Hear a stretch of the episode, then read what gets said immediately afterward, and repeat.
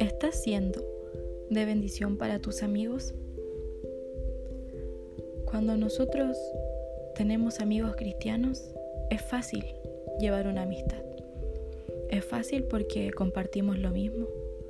Quizá vamos a la misma iglesia, conocemos lo mismo, cantamos lo mismo y tenemos muchas cosas en común.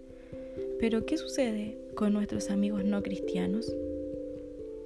Tal vez somos cristianos, pero con algunas personas y con otras no. Tal vez mis amigos que no son cristianos no saben que yo soy servidor de Cristo. Tal vez ellos ni siquiera me han visto alguna vez en que yo he demostrado que soy diferente a ellos. Entonces, ¿estoy siendo de bendición para mis amigos? La amistad es bella, el tener amigos y amigas que están ahí para nosotros cada vez que nos sentimos tristes, cada vez que necesitamos un abrazo, cada vez que necesitamos consuelo o cuando estamos alegres, cuando estamos felices. La amistad es una bendición de Dios.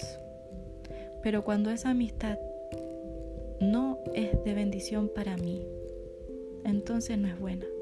Y cuando yo no estoy siendo de bendición para mis amigos, entonces tampoco estoy cumpliendo con lo que Dios quiere.